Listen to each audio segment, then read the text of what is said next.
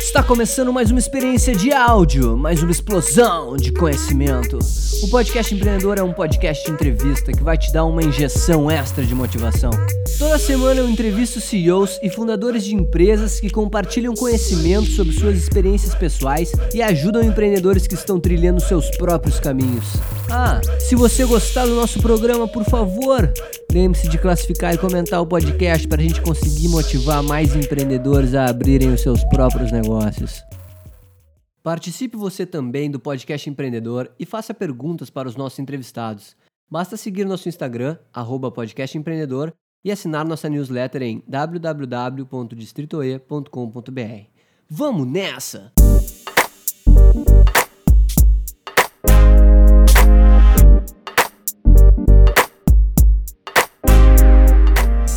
Fala, empreendedores do meu Brasil! Estamos começando mais um podcast empreendedor. Hoje recebendo a fera, Gustavo Vaz. O Gustavo, para quem não conhece, é cofundador e CEO na Em Casa, uma startup de compra e venda de imóveis. A Em Casa, pessoal, ela foi eleita número 8 na lista LinkedIn Top Startups. Então, o Gus, ele vai falar hoje conosco sobre um assunto bastante interessante, que é um assunto que todas as pessoas, eu acho, ou grande parte das pessoas do mundo passam, que é a compra e venda de imóveis na era das PropTechs. A gente vai falar um pouquinho aí sobre as PropTechs que estão crescendo tanto, a gente vê aí o quinto andar, a própria em casa aí iniciando o seu voo alto, que vai ser, tá recém começando, enfim. Antes de mais nada, Gus, eu quero te agradecer imensamente, cara, por estar disponibilizando parte do teu tempo aqui para nós, para o podcast empreendedor, para os nossos ouvintes. É um prazer imenso. E a gente sempre começa, meu querido, falando um pouquinho da trajetória do empreendedor que está aí do outro lado da linha. Quem era o Gus antes de começar o seu empreendimento, a sua startup aí em casa, hoje aí com vários funcion... vários colaboradores, né? Estão bombando. E, cara, conta um pouquinho para a gente das tuas raízes. Uh, a gente sabe da tua pequena. Pequena não, média trajetória na Easy Taxi aí de quatro anos lá, mais ou menos. Então, seja muito bem-vindo e fala um pouquinho pra gente da, de quem é o Gus. Opa, bom, Edu, obrigado pelo convite, é um prazer estar aqui conversando com você hoje. Bom, como você vai perceber rapidamente, eu sou do Rio de Janeiro, vivi lá praticamente minha vida toda, desde nascer até os 20 anos. Fiz colégio, faculdade, estudei engenharia de produção lá na UFRJ, que inclusive foi quando eu conheci o Lucas, que uh, depois é, virou meu co-founder aqui na Em Casa. A gente é amigo da faculdade e manteve uma, assim, uma boa relação, veio se falando, a gente quase trabalhou junto em algumas vezes. E depois de quase nove anos, depois da UFRJ, a gente, a gente começou essa jornada aí juntos. Bom, depois da faculdade, eu fui para São Paulo, como boa parte dos cariocas hoje em dia fazem. É, vim trabalhar como consultor de gestão, então, basicamente, fazer projetos em empresas como Globo, Suzano. Fiquei nessa, nessa vida por mais ou menos dois anos. E aí eu tive a sorte de conhecer o pessoal que estava começando a Easy Taxi, bem, bem no comecinho. Eu fui a nona pessoa a entrar lá. Isso foi em meados, final de 2012. Assim, não existia nem aplicativo direito. Assim, você basicamente dizia que queria pedir um táxi e eu ficava do outro lado recebia um e-mail e ligava para as radiotáxis para mandar um táxi pro, pro cliente. Então, foi uma, foi uma história bem legal, porque a gente, bom, a gente conseguiu passar por todas as fases de uma, de uma startup. Desde começo, quando você não tem nenhum capital, até crescimento de time, lançar as operações em outras cidades, expandir o negócio, é, lidar com competidores, não só no Brasil, mas em 30 países, né? Poxa, como que funciona é, o mercado de táxis aqui no Brasil, no México, na Nigéria, na Tailândia, na Arábia Saudita, enfim, em vários outros lugares. E uh, depois de quatro anos, a gente fez uma. A gente vendeu basicamente a empresa para a Cabify, que hoje incorpora as marcas EasyTaxi e Cabify aqui no, aqui no Brasil. Que fantástico, Gus. Deixa só eu te interromper aqui, cara. Eu preciso saber. Ter participado da Easy Taxi de alguma maneira te motivou a abrir a tua própria startup? Com certeza. É, eu, eu diria assim, na verdade, falo com uma certa certeza que se eu não tivesse passado esse tempo e vivido toda essa experiência lá na EasyTaxi, eu não estaria, é, eu não teria nem começado em casa. Então, participar disso tudo, dessa loucura, o que, que é uma empresa de tecnologia, como que funciona é, levantar capital, expandir para mercados, enfim, passar por toda essa, essa jornada de quatro anos me deu muita bagagem para tomar a decisão não só de lançar a empresa, mas de depois tocar e crescer e, e, bom, é, construir tudo que a gente vem construindo aqui na em casa. Fantástico, meu velho. Pode continuar com a tua história aí, tava muito boa. Boa. Depois de. Bom, eu acabei saindo da empresa um pouco antes dessa junção aí com a Cabify. Fui fazer um MBA lá nos Estados Unidos. Estudei dois anos em Harvard. E no segundo ano do MBA foi quando a gente decidiu começar em casa eu morando em Boston, o Lucas morando no Rio de Janeiro. Tiveram algumas outras nesse meio tempo entre a Easy e a própria em casa. Eu também trabalhei numa empresa na Alemanha de compra e venda de carros em mercados emergentes. Então, basicamente comprar e vender carro também na Nigéria, é, Indonésia, Turquia e alguns outros países. Mas quando eu já estava nessa empresa da Alemanha, eu já estava com. Bom, eu já estava refletindo bastante sobre quais seriam os próximos passos e foi quando justamente eu e o Lucas a gente decidiu começar esse negócio. Que animal, cara. E por que que tu escolheu, Gus, o mercado imobiliário? Como é que foi esse momento assim que tu percebeu, ah, no mercado imobiliário tem uma oportunidade, aqui tem alguma coisa que eu posso melhorar para o meu cliente? Quando é que foi aquele momento, aquele ahá, assim que tu, bah, esse é um bom momento? Olha, sinceramente, eu acho que nunca teve um momento ahá. Uhum. Toda decisão de, de, de começar em casa, ela foi se construindo muito aos pouquinhos, sabe? Desde, poxa, uh, olha como é que funciona esse mercado, é, é, muito grande, tem muita coisa que não faz sentido, vamos estudar um pouquinho mais. É, não teve em nenhum momento, foi tipo um sonho e, nossa, vamos criar esse modelo de negócio. Assim, normalmente, eu falo para as pessoas que a decisão de, de começar em casa foi, na verdade, uma combinação de três fatores. O primeiro foi que eu já conhecia bastante desse mercado, pelo mais pelo lado pessoal, porque a minha mãe foi corretora de imóveis por 15 anos. Então, eu já via, por exemplo, todas as dificuldades, os obstáculos, a responsabilidade enorme do corretor de imóvel é, e já entendi um pouquinho da dinâmica é, desse mercado. Segundo motivo foi que, principalmente quando eu estava morando em Boston, a gente via muita inovação em uso de dados, em tecnologia, em modelos de negócio. E a gente olhava para o Brasil e não tinha quase nada. Né? Isso foi em 2017. Tinham basicamente duas startups, que era Quinto Andar, no mercado de aluguel, e o Zap né, e o Viva Real como classificados. Mas a gente olhava assim, poxa, quem que está assessorando o comprador de imóvel, que está fazendo a compra, a transação financeira mais importante da vida dele, que está, poxa, normalmente pegando crédito que ele vai pagar em 30 anos, que ele vai se mudar com a família, que é o sonho de 45% dos brasileiros. Né? Quem que quem que está usando tecnologia para melhorar essa experiência? E a gente via que não tinha ninguém com essa pegada, um quê de inovação, de foco no cliente. E o terceiro motivo foi a própria iniciativa do Lucas, que é, me mandou uma mensagem falando: Nossa, é, trabalhei aqui um tempo na, em duas imobiliárias tradicionais no Brasil. Ele tentou implementar muitas coisas bacanas nessas imobiliárias, mas que nenhum desses pontos acabou indo para frente. Porque, bom, principalmente quando você trabalha numa empresa muito grande, fazer movimentos muito disruptivos e, muitos, e muito brusco é, não é tão trivial.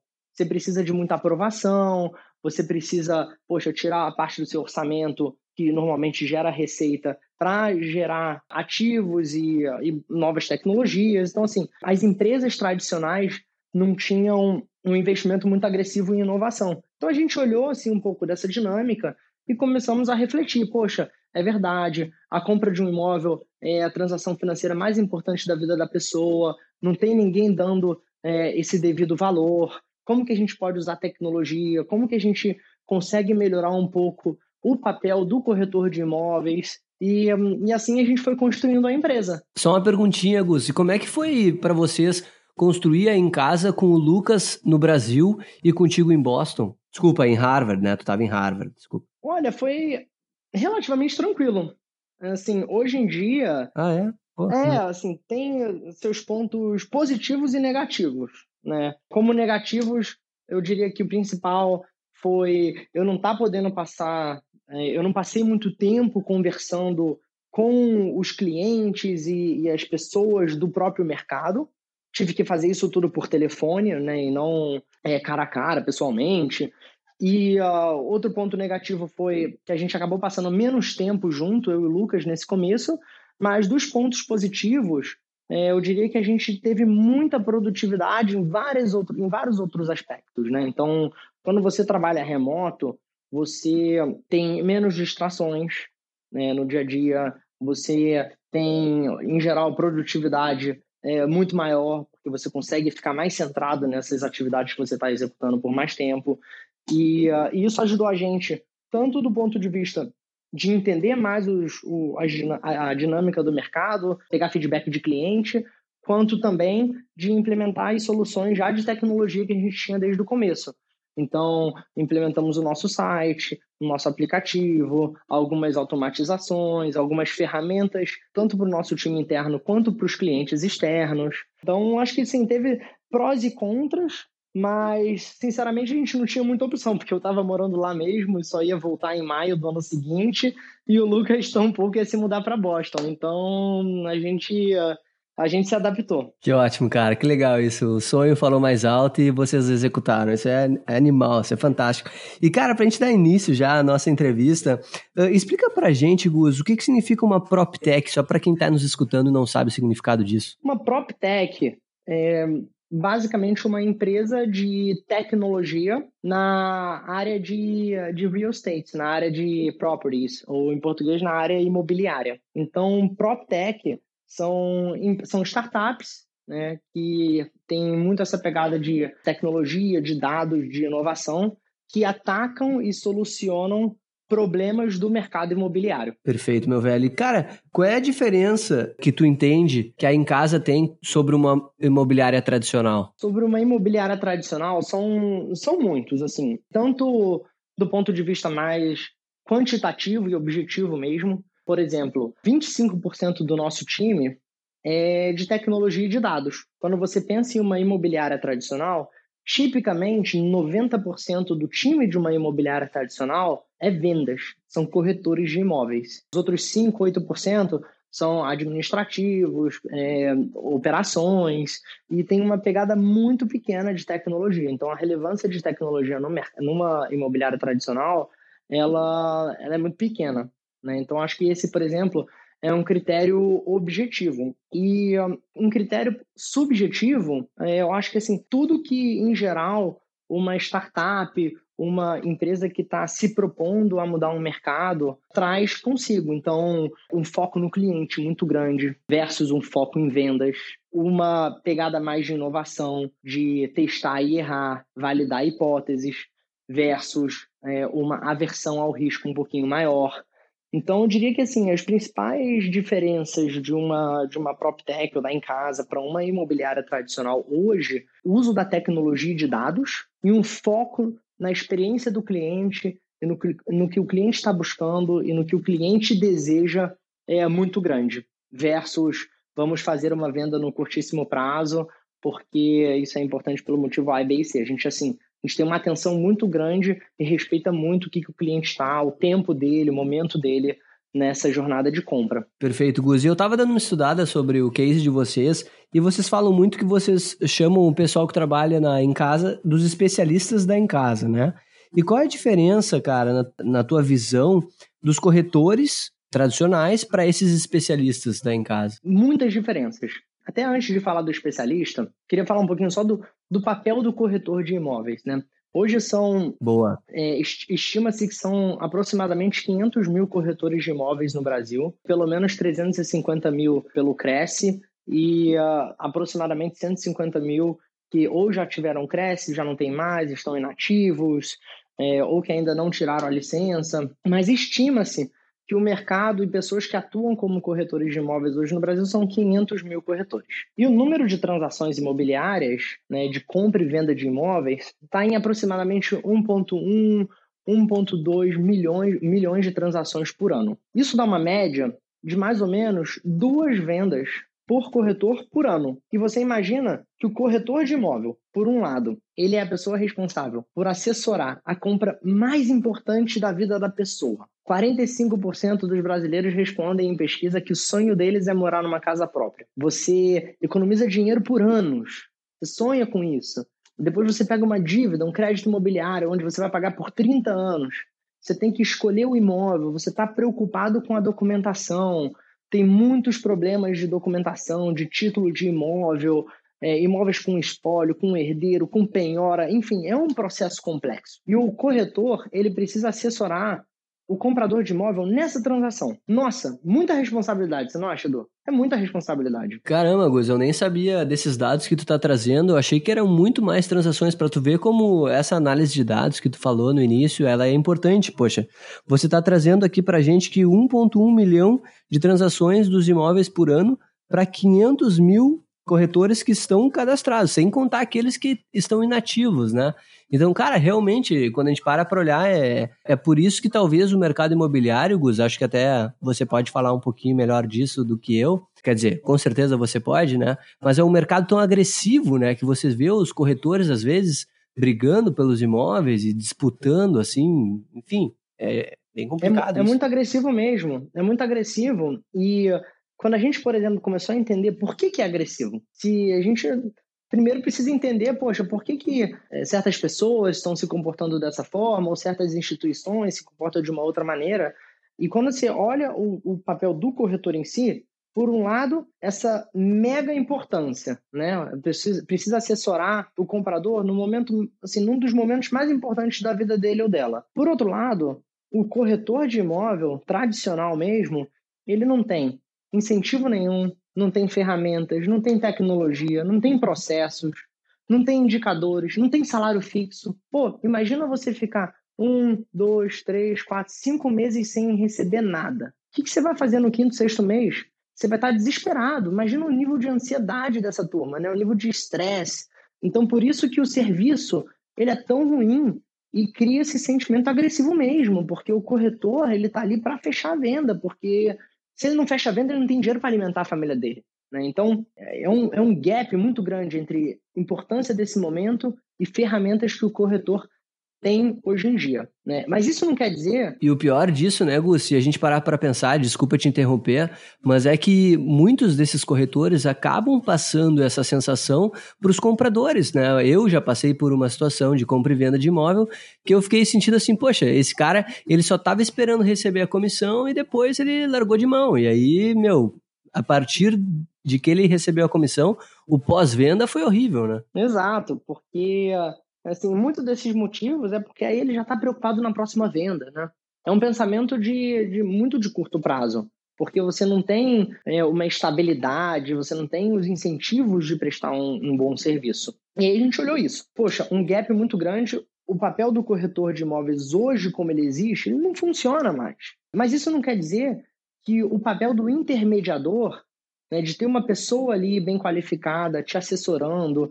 E aí muita gente fala, né, corretor 2.0, corretor do futuro. Tem cada nomenclatura hoje em dia que é bem engraçado de vez em quando, quando você vê na internet. E por isso que a gente criou o papel do especialista. O que, que é o especialista? Os especialistas são as pessoas do nosso time de vendas, que são vendedores extremamente qualificados, onde eles têm treinamento constante do nosso time, passam por um processo de seleção extremamente rígido, têm um salário fixo e variável muito acima do mercado, que são as pessoas responsáveis por ajudar o comprador a encontrar sua casa, visitar os imóveis que ele potencialmente vai querer comprar, com todo, conseguir passar por todo esse processo de conseguir o crédito certo, negociar e garantir que a documentação do imóvel esteja ok, esteja cristalina. E aí, um ponto importante é que a gente tira a licença do CRES, né?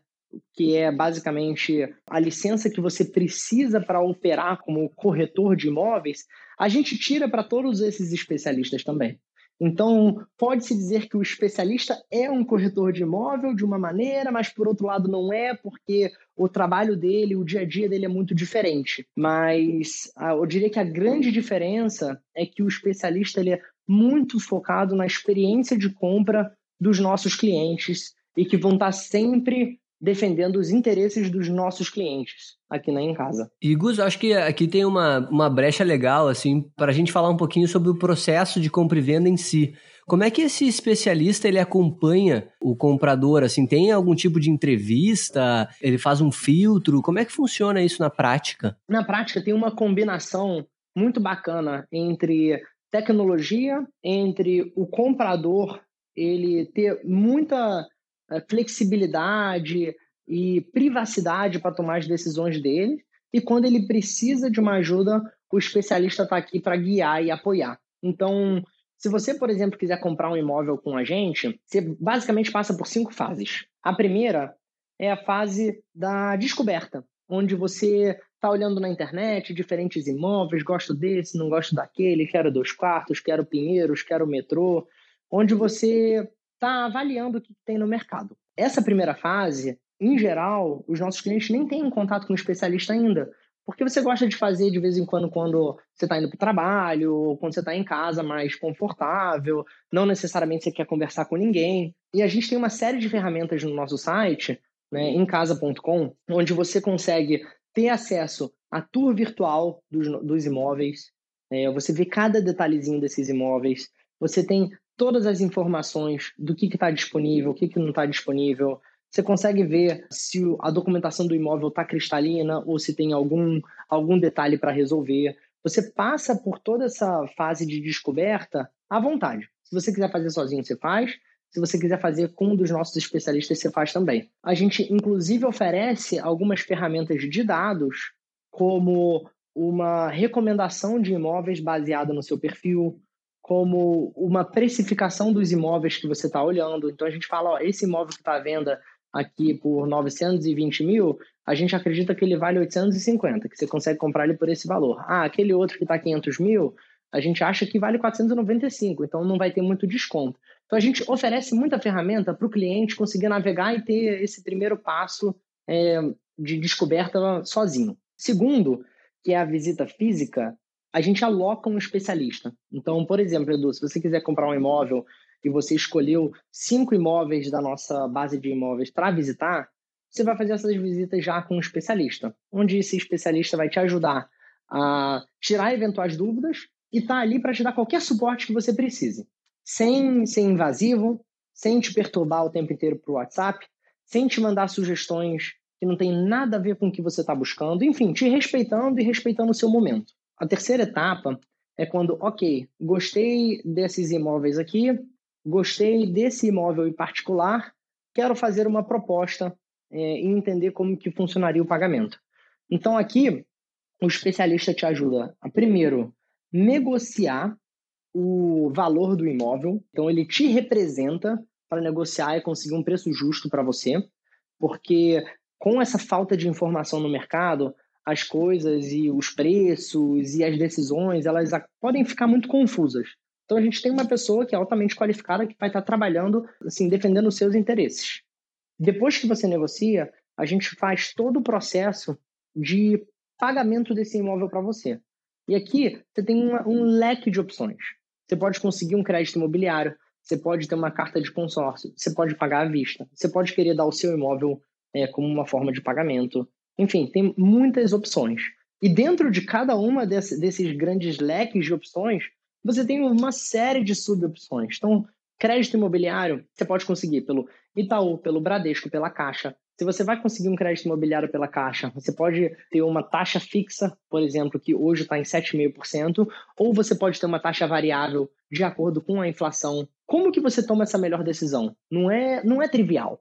Por isso que a gente, inclusive, acredita tanto no papel do especialista. Né? Você vai fazer essa compra uma, duas vezes em toda a sua vida. Né? É muito difícil de você fazer uma compra com tanta importância e com um nível de detalhe tão grande sem, sem uma pessoa extremamente especializada é, nesse tipo de situação. E depois a última etapa é de fato toda a parte de documentação, contratos, promessa de compra e venda, minuta, escritura, registro, que sinceramente é muito, muito complexo. E aí tem algumas, algumas coisas bem curiosas, inclusive, né? Por exemplo, uh, no, no Rio de Janeiro, minha cidade querida, você tem um nível de um nível de complexidade até acima do normal. Dependendo de algumas regiões, você precisa pagar é, uma taxa que se chama laudêmio ou foro. Né? O laudêmio é uma taxa que você paga para a Marinha se você mora na basicamente na costa ali do Rio de Janeiro. Basicamente, você paga uma taxa para a Marinha te defender caso o Brasil seja atacado novamente. Nossa. E o foro é, o foro é uma taxa que você precisa pagar para algumas famílias que foram nomeadas pela monarquia quando eles vieram para o Brasil há mais de 200 anos atrás. Então, assim, é, imagina o nível de complexidade que esses documentos às vezes não têm. Ah, preciso pagar essa taxa, tem esse herdeiro, tem esse espólio, tem esse alvará. Então, o especialista, ele no final, ele te ajuda com todos esses processos e essas conexões com os advogados que a gente tem aqui no time. Então, assim, pensa no especialista como um vendedor muito qualificado, que tira o Cresce e que é o seu anjo da guarda. Ele vai garantir que você vai estar fazendo um bom negócio. Caramba, Gus, com essas tuas informações sobre Laudeme Foro aí, eu tô até me sentindo privilegiado de morar em Porto Alegre. que loucura, rapaz. Pagar imposto para monarquia, meu Deus do céu, que país estamos nós? Enfim, é, uma das perguntas, Gus, que eu ia te fazer é como interferir positivamente no modo antigo de transações de imóveis, mas essa tua explicação, né, cara, ficou tão boa que acho que essa pergunta ela já foi respondida, né? E por isso que a gente entende por que, que a em casa faz com que as transações de compra e venda sejam incríveis. Cara, muito legal esse sistema.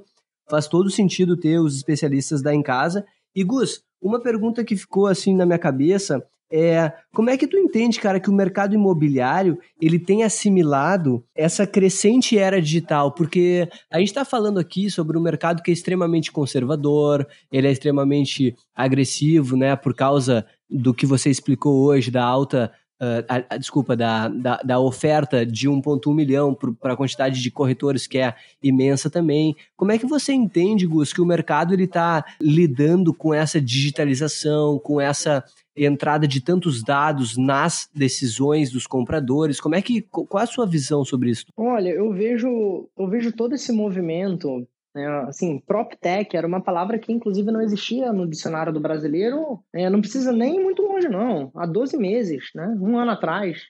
Se você perguntasse para alguém o que era uma PropTech, ninguém ia saber. Então, eu vejo com muitos bons olhos, com muito bons olhos todo esse movimento que de startups e soluções inovadoras e novos modelos de negócio e capital é, vindo para esse mercado e muita gente que não aceita mais você ter que passar por serviços tão ruins em pleno 2019. Então, assim, de forma geral, todas essas soluções novas que aparecem, elas contribuem para o aumento do próprio mercado, porque um dado muito interessante que uh, inclusive a gente usa bastante aqui dentro é que o brasileiro ele compra na média um imóvel e meio em toda a sua vida.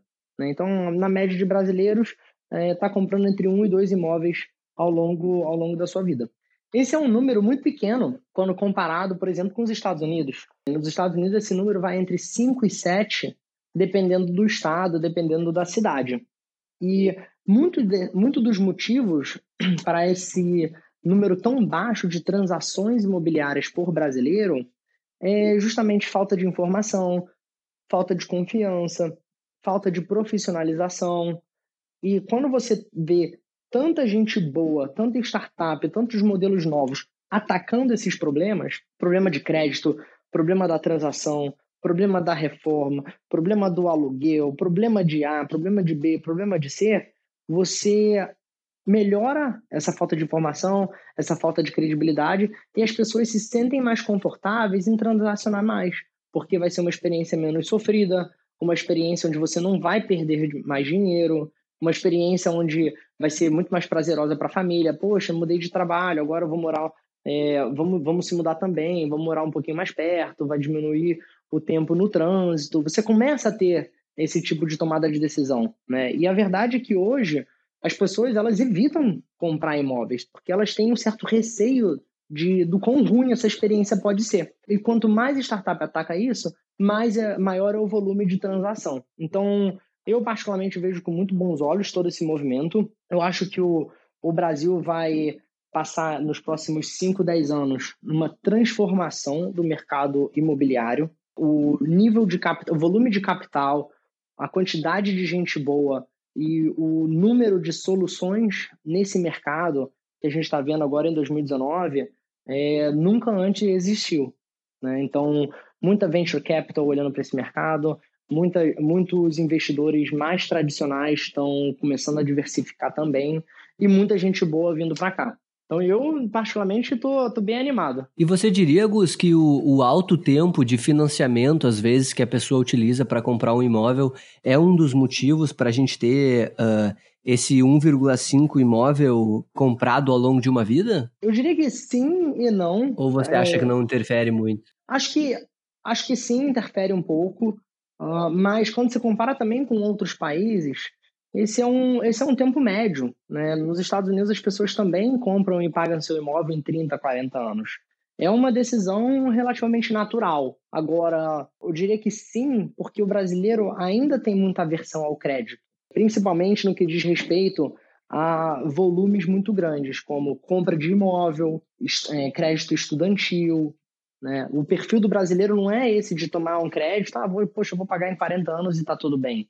Né? Tem sempre uma preocupação muito grande com o poder de pagamento dessas parcelas. Então, é, então eu diria que sim e não, é, ele acaba interferindo, mas eu não diria nem que é a causa, a causa raiz. Eu diria que o mercado hoje ele tem problemas mais sérios até do que o próprio crédito, que é falta de informação, falta de profissionalismo e basicamente falta de tecnologia e dados também.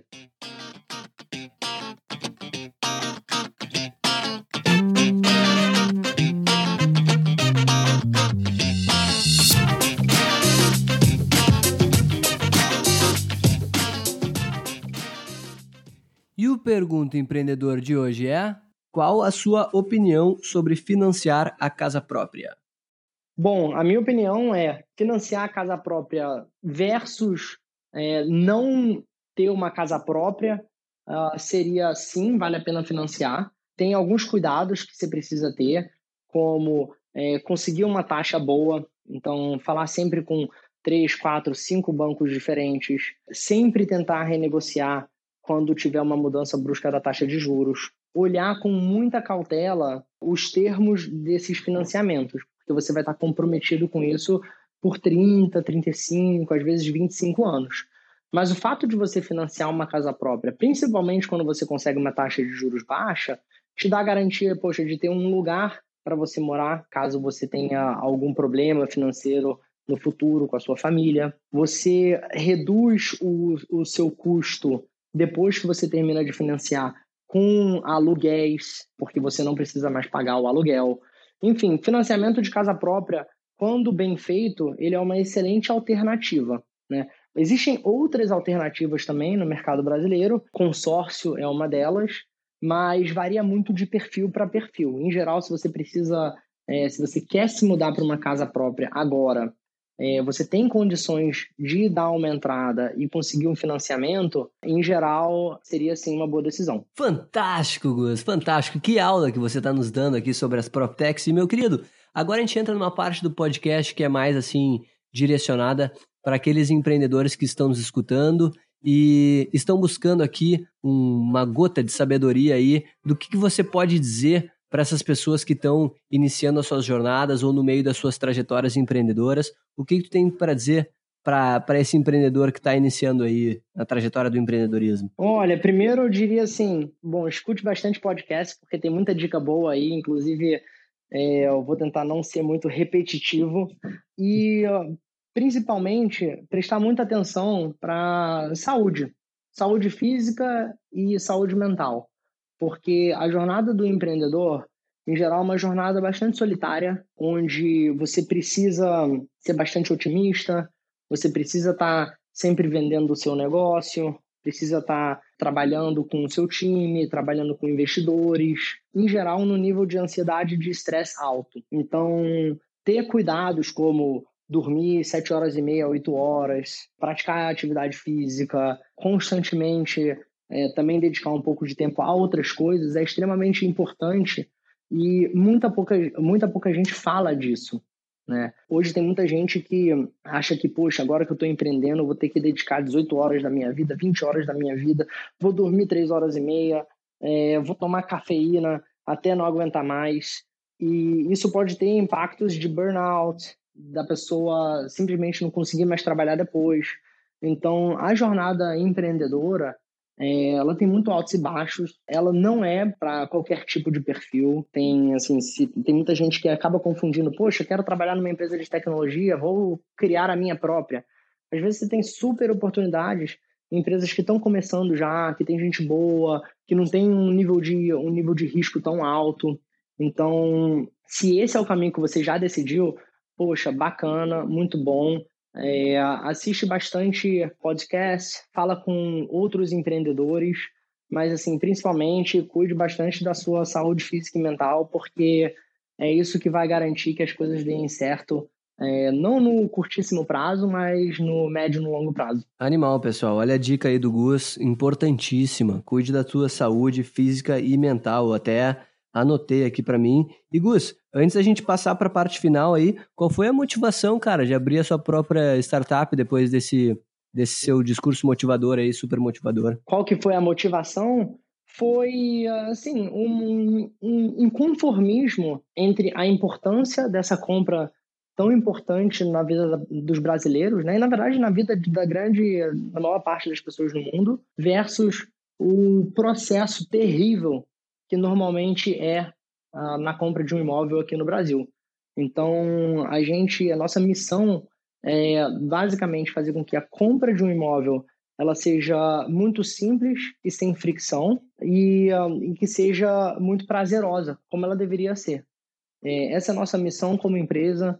É, é, por causa disso que a gente acorda todos os dias, que a gente investe muito em tecnologia, em que traz gente boa, e que foi a primeira faísquinha que, que, fez a gente tomar essa decisão e que continua sendo o, um dos nossos motores aqui dentro hoje. Pô, animal, Augusto. E, cara, pra gente encerrar então com chave de ouro, faz um pitch aí pra galera, velho. Manda o teu recado, fala as redes sociais, não só as tuas, como as da em casa também. E depois eu quero que tu fale um pouquinho também sobre a posição de oitavo lugar na, na lista do LinkedIn sobre as top startups do LinkedIn. Depois você fala um pouquinho sobre isso também e fala suas redes sociais para o pessoal te adicionar, faz uma chamada, enfim, o mic é teu. Boa, boa. Bom, pessoal, se vocês estão pensando em comprar um imóvel, é, seja agora, seja daqui a alguns anos, seja pagando à vista, pagando com crédito, com consórcio, seja de alto padrão, seja um imóvel novo, seja um imóvel de uma incorporadora,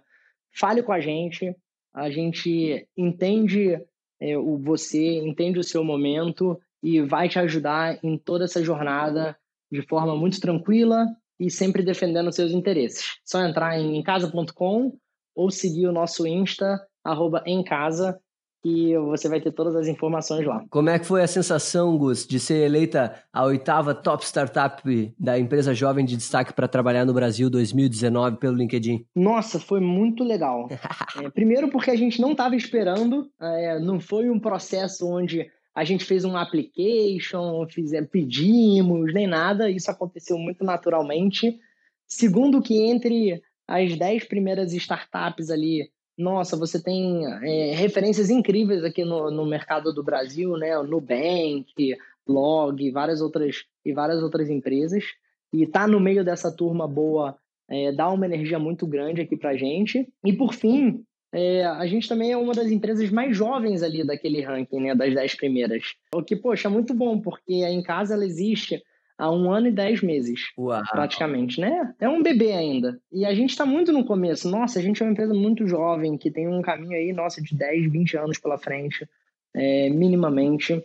E uh, já está perto dessa turma tão boa, com reconhecimento, poxa, do LinkedIn, que é uma das maiores empresas do mundo, batendo na nossa porta aqui, sem a gente fazer nenhum application, foi simplesmente incrível. Então, a gente comemorou pra caramba aqui, tiramos um monte de foto, postamos em mídia social. Foi, nossa, foi muito bom. É isso aí, galera. A gente recebeu hoje o Gustavo Vaz, essa fera uh, super nova aí, com uma empresa mais nova ainda, um ano.